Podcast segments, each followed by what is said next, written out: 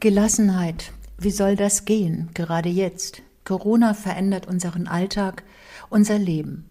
Was wird bleiben, wenn das alles vorbei ist?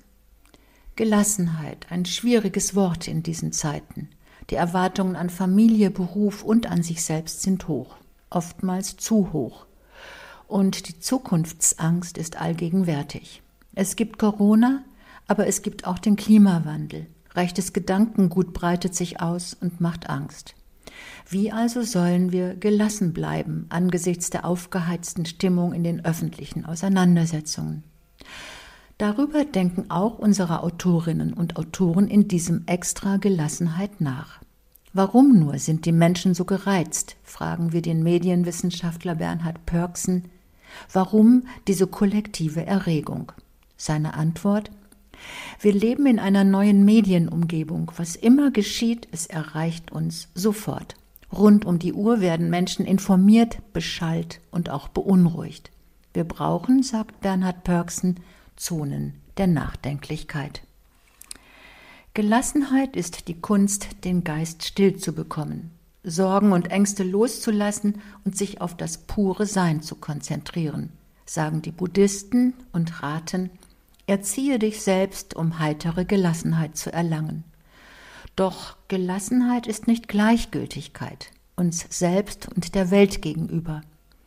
Schon als neunjähriger Schüler entwarf Felix Finkbeiner während eines Schulreferats zum Thema Klimakrise seine Vision. Lasst uns in jedem Land der Erde Bäume pflanzen.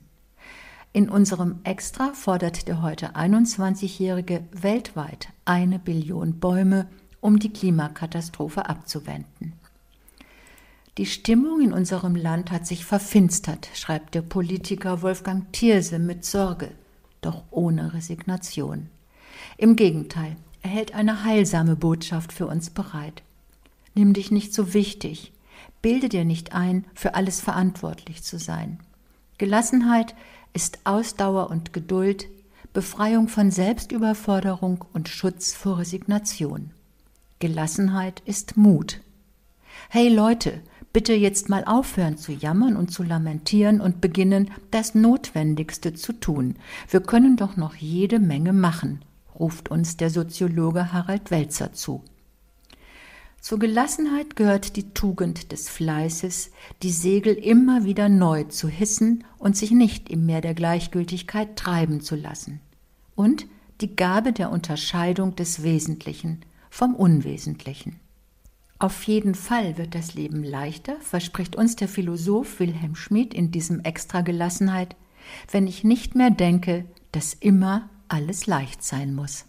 Dieser soeben gehörte Inhalt ist in der Zeitschrift Public Forum Extra zu lesen. Public Forum Extra erscheint mit zwölf Ausgaben im Jahr. Das Extra-Thema hat einen Themenschwerpunkt, betrachtet aus verschiedenen Blickwinkeln. Das Extra-Leben beschäftigt sich in Form von Geschichten, Reportagen, Gesprächen und Essays mit kulturellen und gesellschaftlichen Entwicklungen und Werten.